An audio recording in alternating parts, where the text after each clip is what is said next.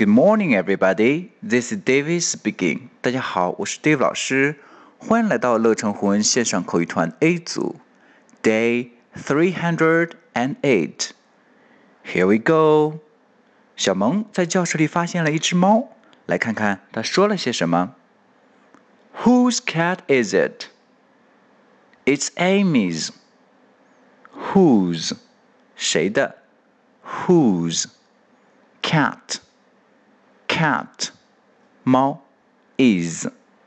It. 连读。Is it? Is it?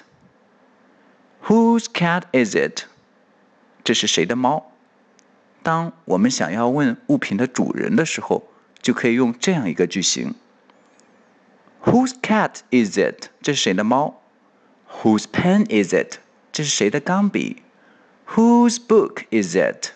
这是谁的书？ 我们看小新的回答：It's Amy's。啊，原来这是 Amy 的猫。OK，我们完整来一遍。Whose cat is it?